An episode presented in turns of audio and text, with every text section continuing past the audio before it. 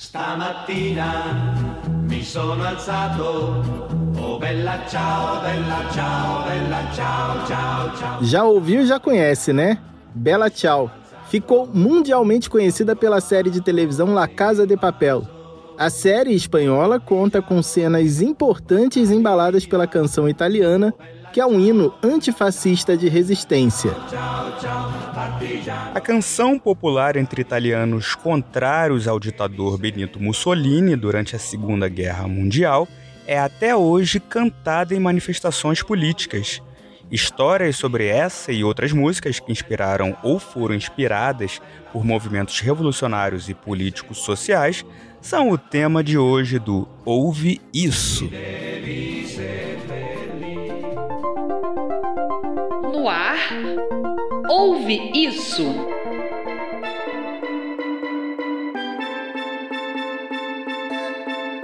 Oi, pessoal, seja bem-vinde, bem-vinda e bem-vindo. Este é o podcast Ouve Isso. Eu sou Rodrigo Bap e quem sempre está aqui com a gente é o Victor Rib. Ei, Bap, oi pessoal, pode chegar e aproveita que você ouve isso na internet e já segue a gente no Instagram nossa arroba lá é podcast Ouve Isso. O episódio de hoje é sobre canções que se tornaram um símbolo de resistência em momentos chave da história e também canções engajadas em causas políticas e sociais.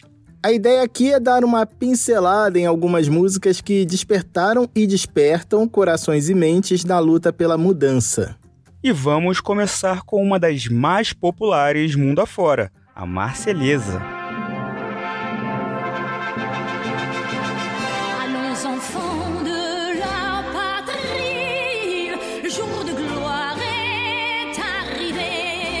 A canção foi composta em 1792 por Roger de Lille, um oficial do exército francês que fez a música para incentivar as tropas francesas na luta contra o exército austríaco.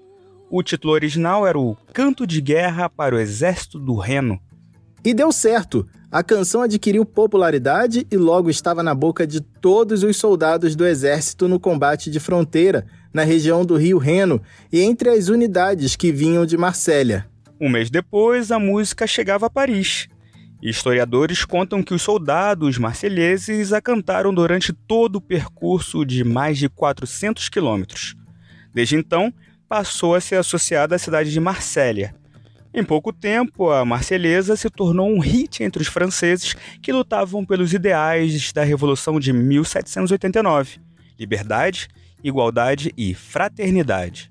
Anos depois, em 1795, foi instituída como hino nacional, mas o hino foi banido por Napoleão Bonaparte e em outros momentos históricos. Só a partir dos anos 1870, com a instauração da Terceira República na França, que a Marselhesa foi definitivamente, ao menos até hoje, confirmada como hino do país.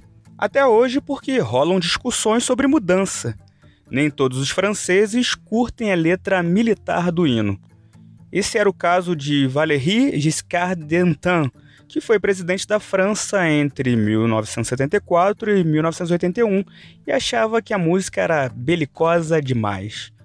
Outros afirmam que alguns trechos podem remeter ao racismo e defendem mudanças na letra. Personalidades francesas tiveram problemas com a música, como o escritor Victor Hugo e o cantor Serge Gainsbourg, que escreveu sua própria versão reggae em 1979. Muitos achavam que a Marselhesa merecia uma reforma.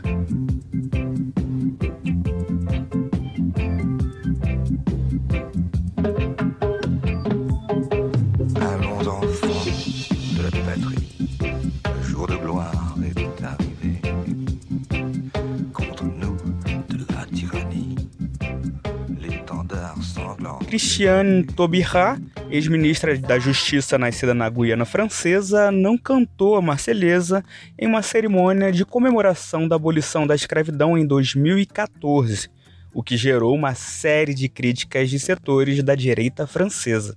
No mesmo ano, o artilheiro francês Karim Benzema também ficou calado durante execuções do hino nacional francês na Copa do Mundo de Futebol do Brasil e dá-lhe críticas.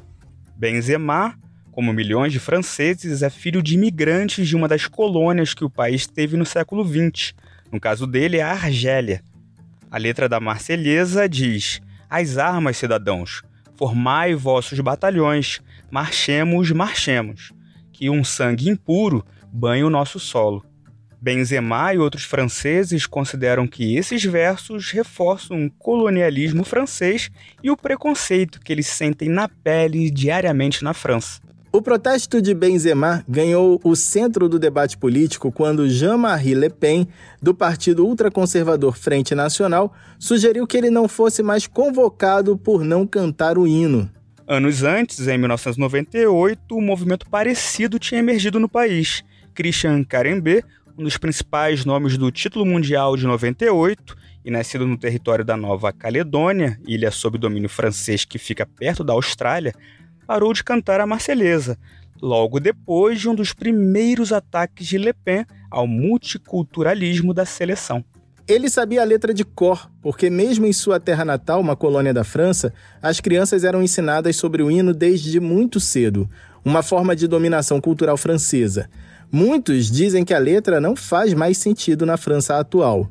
Olha como uma canção pode dizer tanto sobre os povos e sua história. Ela inspirou os franceses em vários momentos de luta do país. Um general francês certa vez disse que o hino valia o mesmo que um batalhão de mil homens a mais. Foi um símbolo de luta contra o nazismo na Segunda Guerra, mas hoje é criticada. Se na França a Marselhesa é o símbolo da liberdade, nas colônias era o símbolo da dominação. Dentro da cultura erudita e pop, a Marselhesa segue muito popular. Ela foi citada em filmes como Casablanca e canções de Debussy, Tchaikovsky e até os Beatles, como podemos ouvir na introdução de All We Need Is Love.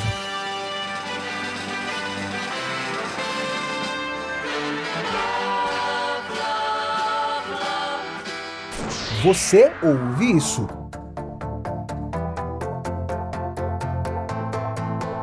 Outra canção impossível de separar da política e da história é a Internacional.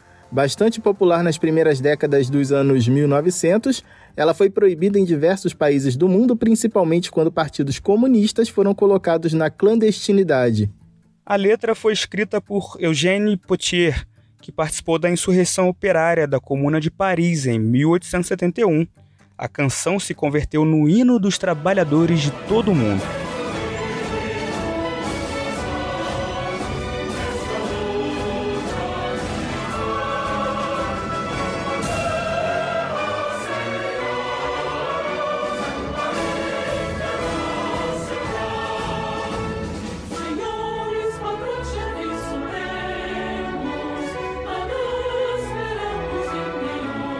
Inicialmente, a letra da Internacional era cantada com a música da Marselhesa. Em 1888, após a morte de Eugène Potier, outro operário, Pierre de Gaiter, musicou a letra de A Internacional, dando assim sua versão definitiva.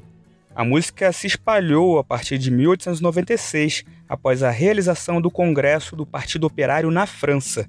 Delegados voltaram para seus países cantando a melodia e a letra, e em pouco tempo a música estava na boca da classe operária de toda a Europa. A canção foi o hino da União Soviética de 1917 a 1941. Existem mais de 100 versões da canção em diferentes línguas. Grandola Vila Morena, terra da fraternidade. O povo é quem mais ordena. Dentro de ti a cidade, dentro de ti a cidade. Esses foram os versos que deram início à Revolução dos Escravos de 1974 em Portugal. Trata-se da canção Grândola Vila Morena, de José Afonso, proibida pelo regime ditatorial de Antônio Oliveira Salazar, que dominava o país desde 1926. Na madrugada de 25 de abril de 1974, o povo português esperava dois sinais do movimento das Forças Armadas para dar início ao levante contra o regime de Salazar. A revolução viria pelas ondas do rádio. Às 10h55 da noite de 24 de abril veio o primeiro sinal. E depois do adeus, de Paulo Carvalho, foi transmitida pelos emissores associados de Lisboa. A revolução estava chegando.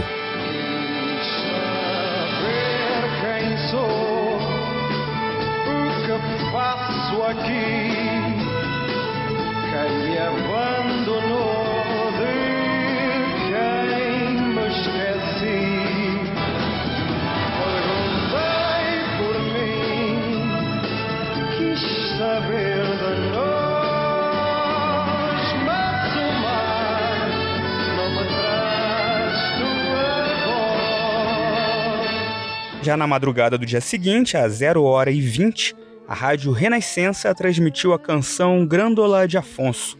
Era o segundo sinal indicando que os rebelados deveriam ocupar os pontos estratégicos do país. Em poucas horas, a ditadura desmoronou.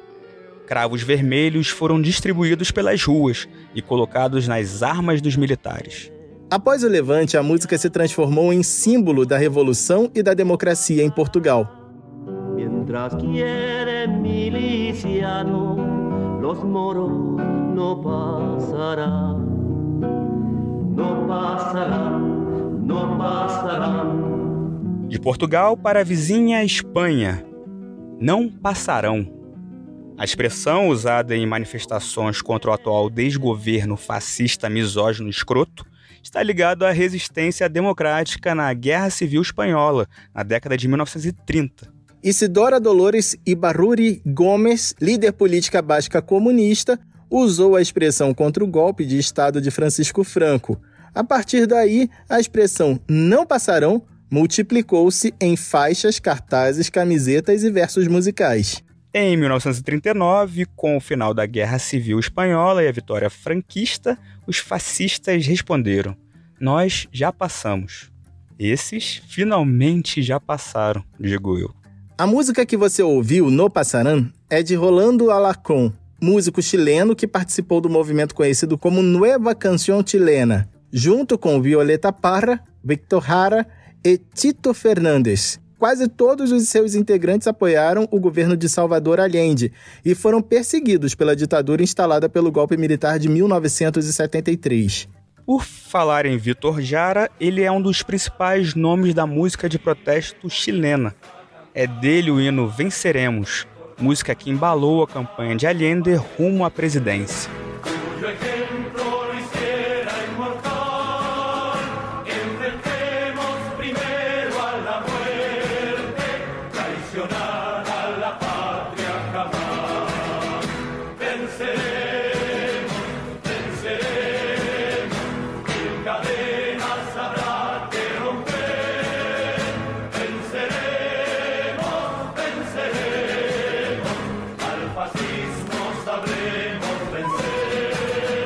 Allende governou de 1970 a 1973, até ser morto pelo golpe de 11 de setembro. Victor Jara foi assassinado pelos militares pouco depois de os militares assumirem o poder, mas suas músicas seguiram como hinos de resistência com vital importância na campanha do plebiscito de 1988, que marcou o fim da ditadura de Augusto Pinochet. Southern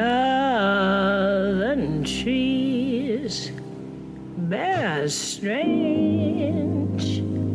fruit, blood on the leaves and blood at the root, black bodies swinging.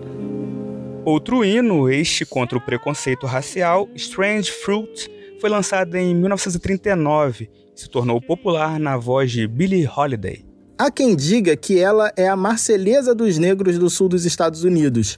É uma canção revolucionária que diz: Árvores do sul produzem uma fruta estranha, sangue nas folhas e sangue nas raízes, corpos negros balançando na brisa do sul, fruta estranha pendurada nos álamos. A música chegou a ser proibida na África do Sul durante o apartheid e nos Estados Unidos teve sua gravação vetada por diversas vezes. Billie Holiday a interpretava como se fosse uma oração. Seguimos viagem pela América do Norte. Você pode até não conhecer Gil Scott Aaron, mas com certeza ouviu alguém falar que a revolução não será televisionada. Cultura e comportamento. Ouve isso.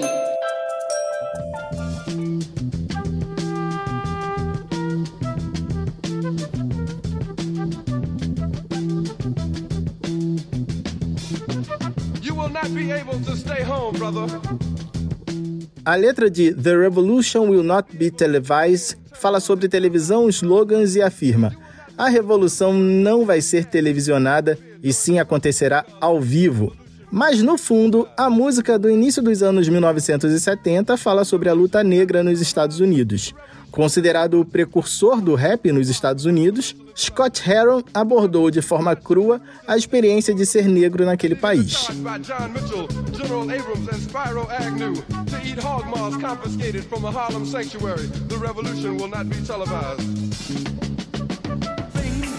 It's 7 a.m.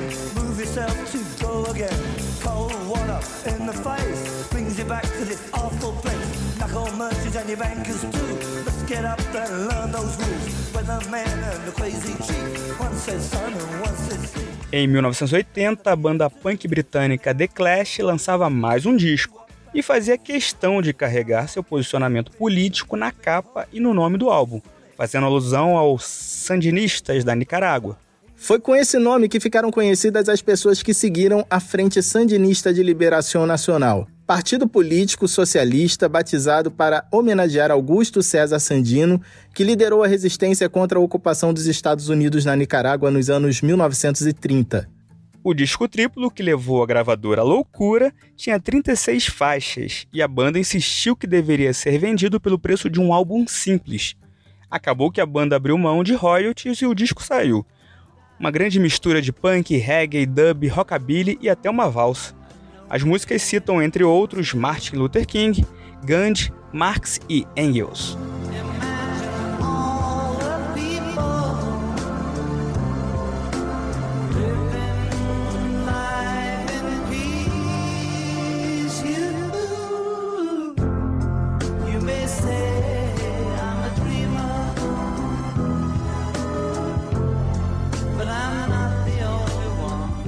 Bem, se você acha que Imagine é só uma música bonitinha, de paz e relax, você tá muito enganado. Pois é, Vic, Imagine é uma composição de John Lennon sob influência de Yoko Ono e de nomes da esquerda britânica, com que ele trocava umas ideias, conversas que já tinham inspirado outras músicas, como Power to the People, Poder para o Povo, canção usada em protestos no início da década de 1970 nos Estados Unidos. E daí que Lennon e Yoko começaram a promover manifestações contra a guerra no Vietnã, incluindo uma tentativa de revolução a partir de uma cama. Em 1969, após casarem, eles aproveitaram o interesse da imprensa e passaram a lua de mel em um quarto de hotel de Amsterdã por uma semana, convidando jornalistas a se juntarem a eles entre as 9 horas da manhã e as 9 da noite. A imprensa esperava que eles fossem fazer sexo publicamente, mas em vez disso, eles ficaram sentados na cama falando sobre paz. Em 1971, John Lennon lançou o álbum Imagine, com a música homônima, que tornou-se em pouco tempo a música mais popular da sua carreira pós-Beatles. A letra fala sobre uma utopia, um mundo em que não há países, não há religião e nem posses. Em pouco tempo, era taxado de comunista. Qualquer coincidência com a realidade atual é mera semelhança. John Lennon morreu em 1980, mesmo ano em que saiu Sandinista e mesmo ano em que o Zimbábue tornou-se independente.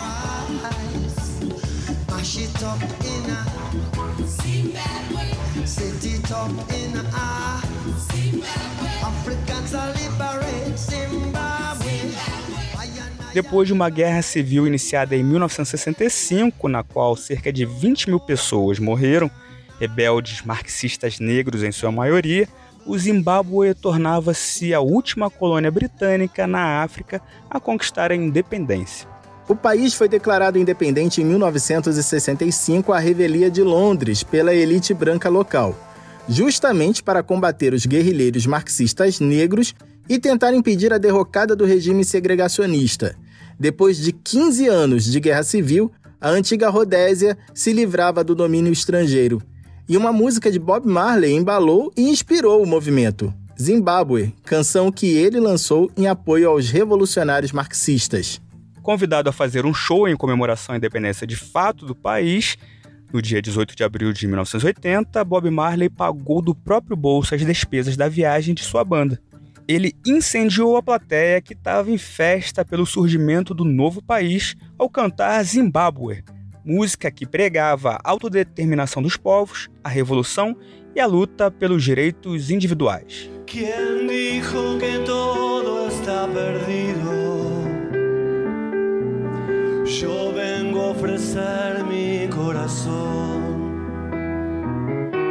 Tanta sangre que se llevó el río. Yo vengo ofrecer mi corazón. Comentamos no episódio 27 conexões entre artistas latino-americanos. Se você não ouviu, confere lá. Citamos músicas engajadas que lutaram contra os governos ditatoriais. Neste programa vamos falar sobre Jo Vengo Oferecer Mi Coração. Lançada em 1985 por Fito Paz, a canção converteu-se em um símbolo da reabertura política na Argentina. Segundo o jornal El País, é a última grande canção latino-americana. Isso, segundo eles, porque simboliza a esperança depois de anos de trevas no continente. A canção foi regravada por artistas de vários países, como Mercedes Sosa, da Argentina, Pablo Milanês, de Cuba, Omar Portuondo, do México, Tânia Libertad, da Espanha, Milton Nascimento e Gilberto Gil, aqui brasileiríssimos, Ana Belém, do Peru, entre outros.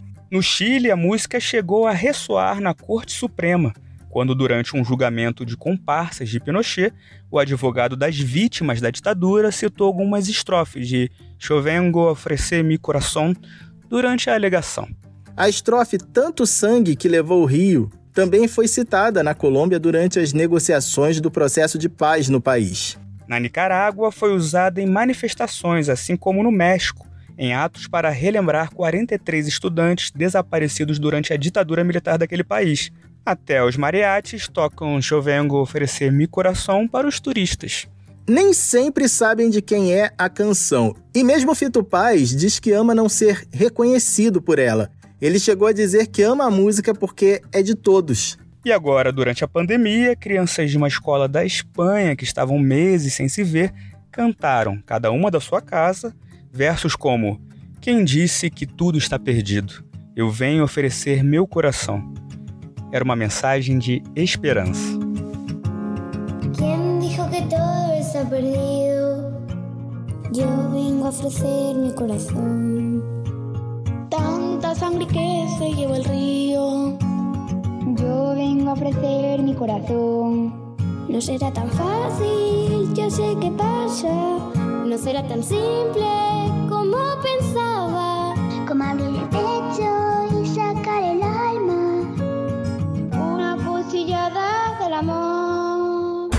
Ouve isso. A mãe da Virgem diz que não, e o anúncio da televisão. Durante a ditadura militar, muitos usaram a arte e a música para denunciar a violência e a censura do regime antidemocrático. É o caso de canções de protesto, como É Proibido Proibir, de Caetano Veloso, que ecoa as manifestações de estudantes em 1968 na França.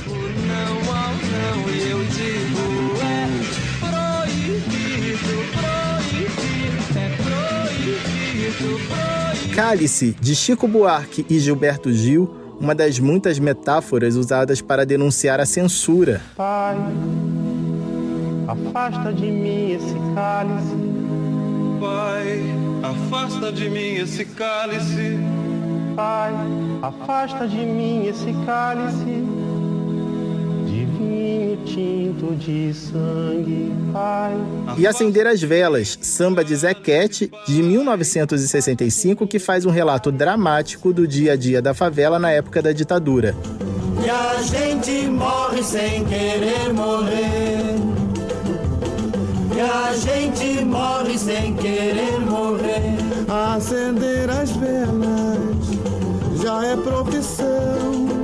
Quando não tem samba, tem desilusão. Mas hoje vamos falar sobre aquela que seja talvez a mais emblemática do período, para não dizer que não falei das flores, de Geraldo Vandré.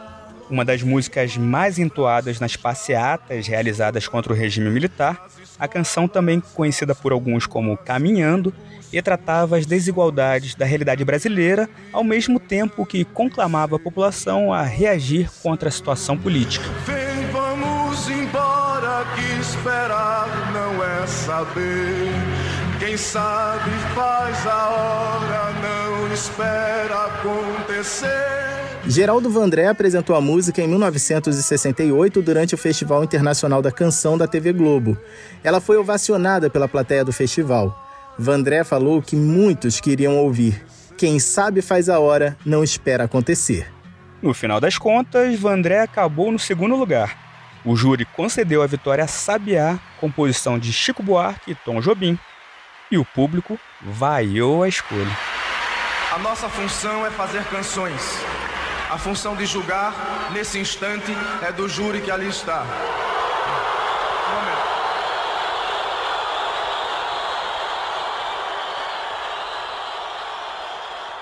Em sua autobiografia lançada mais de 20 anos depois do ocorrido, o então diretor da Globo, Walter Clark, revelou que a emissora havia recebido ordens do Exército para que a canção claramente crítica ao regime não ganhasse. Apesar de não ter ganhado o festival, para não dizer que não falei das flores, conseguiu se projetar melhor do que sabia no tempo. Tornou-se uma canção atemporal, com sua mensagem crítica e também de esperança. A música virou um hino de resistência do movimento de oposição à ditadura.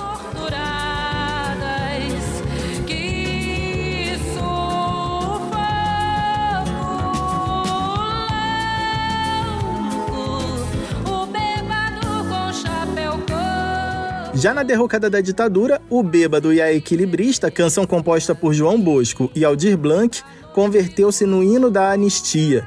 Nos versos, os compositores costuram referências de eventos e personalidades ligados a essa época tenebrosa do nosso país, como em Choram Marias e Clarices, citam Maria, filha do operário Manuel Fiel Filho, e Clarice Herzog, esposa do jornalista Vladimir Herzog, ambos torturados e mortos pelo regime.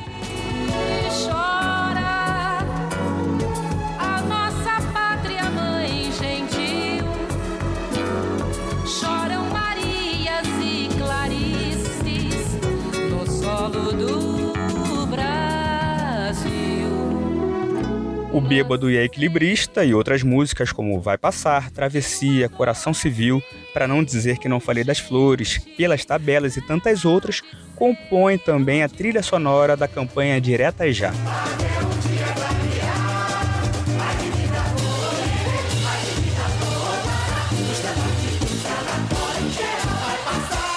Presenças frequentes nos comícios e nas emissoras de rádio, as músicas foram utilizadas para mobilizar a população na luta pela redemocratização do país. Outra canção com essa pegada foi o Menestrel das Alagoas, música de Fernando Brant e Milton Nascimento, em homenagem a Teotônio Vilela, um dos idealizadores da campanha Diretas Já. A canção era cantada nos comícios por Fafá de Belém.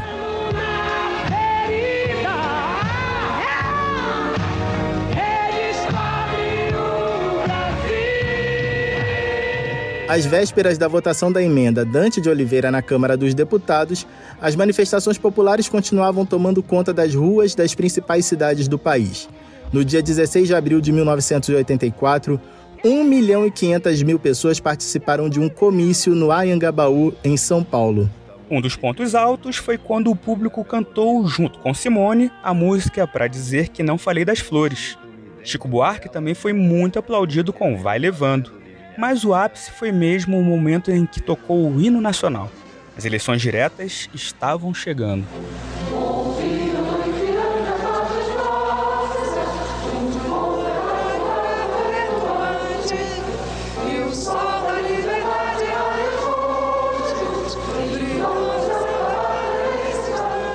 Mas não chegaram.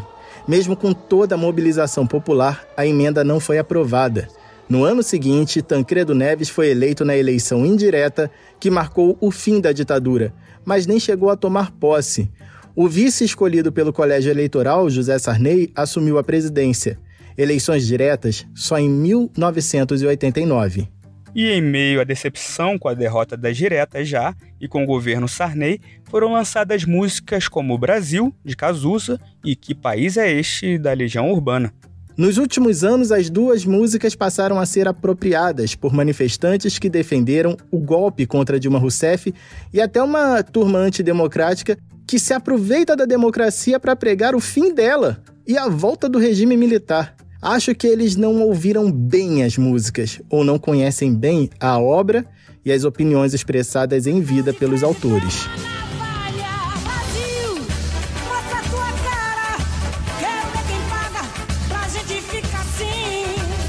Brasil faz parte do álbum Ideologia, lançado por Cazuza em 1988. Foi trilha sonora de novela e fez sucesso na voz do autor e de Gal Costa. A família de Cazuza e seus parceiros na composição vieram a público para lamentar o uso em atos bolsonaristas e vetar sua execução. Eles afirmaram que é inaceitável o uso da música em atos que pedem o fim da democracia. E Cazuza falou sobre seu posicionamento político em uma entrevista a Marília Gabriela. O seu desprezo total? Meu desprezo total? Pela direita, pela igreja. Eu acho a direita uma coisa tão mesquinha. Eles, é, é, é o poder individual, assim, sabe? Eu gosto de viver no coletivo. Eu sou de esquerda porque eu tenho muito amigo, eu gosto de dividir minhas coisas. Eu acho muito mais bonito dividir do que, sabe? E dividir até competindo, como eu te falei no começo. Mas a igreja prega a divisão. Ah, prega divisão. Sabe que ela não prega divisão, no fundo, né? A igreja quer dinheiro. Escrita por Renato Russo em 1978, com três acordes e uma frase dita por um senador na tribuna, Que País é Este só foi lançada em 1987, já na época da Assembleia Constituinte, e gravada pela banda Legião Urbana.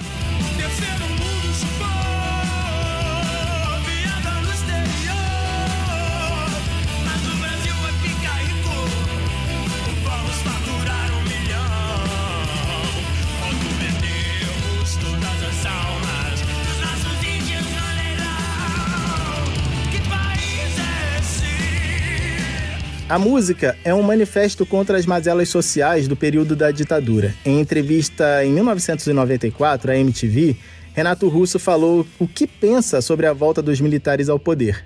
Tem gente aqui no Brasil que está com esses papos, ah, não, os militares têm que voltar. Imagina, isso é uma coisa que aconteceu há menos de, de 10 anos atrás, a gente já tinha militar no poder. Será que esse povo esqueceu? Sabe, será que eles esqueceram? Será que nós esquecemos? Sabe, o que, o que, o, como é ruim não ter liberdade? Sabe qual é? E é fascista sendo eleito na Inglaterra e fascista sendo eleito na Rússia. Aqui, aqui na América do Sul a gente já tem o Fujimori, já tem um bando de babaca aqui no Brasil. Não, que a gente precisa de um Fujimori. Sabe? Isso é muito complicado, isso é muito complicado. E como é que eu posso, uh, sabe, trabalhar isso? colocando para fora, fazendo um disco que de repente assim, eu coloco o que eu sinto e tudo, e se isso puder ajudar as pessoas, pô, vai ser o máximo. E lembra que falamos no início da Internacional que virou um hino dos trabalhadores do mundo todo? Bem, o álbum 2 da Legião, antes de começar a música Daniel na Cova dos Leões, toca um trechinho da canção, misturada com Será.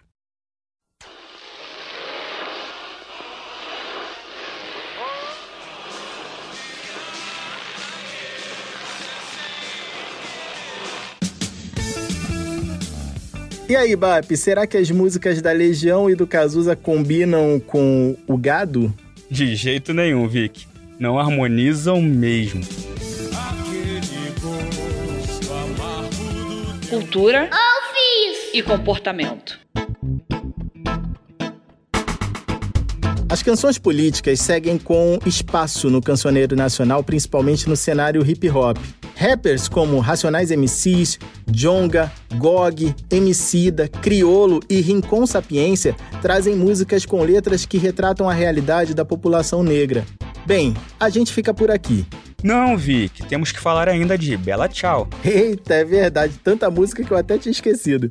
E seppellire lassù in montagna Oh bella ciao, bella ciao, bella ciao, ciao, ciao. Bella Ciao, que pode ser traduzido em português como Querida Deus, é uma canção popular italiana que se tornou símbolo de resistência contra o fascismo de Benito Mussolini. A palavra partigiano que aparece na música se refere aos membros do movimento de resistência. A melodia tem origem incerta, mas apontam que era cantada desde o século XIX por camponeses. Nas últimas décadas, Bella Ciao se tornou símbolo da esquerda e é cantada em manifestações em diversos países.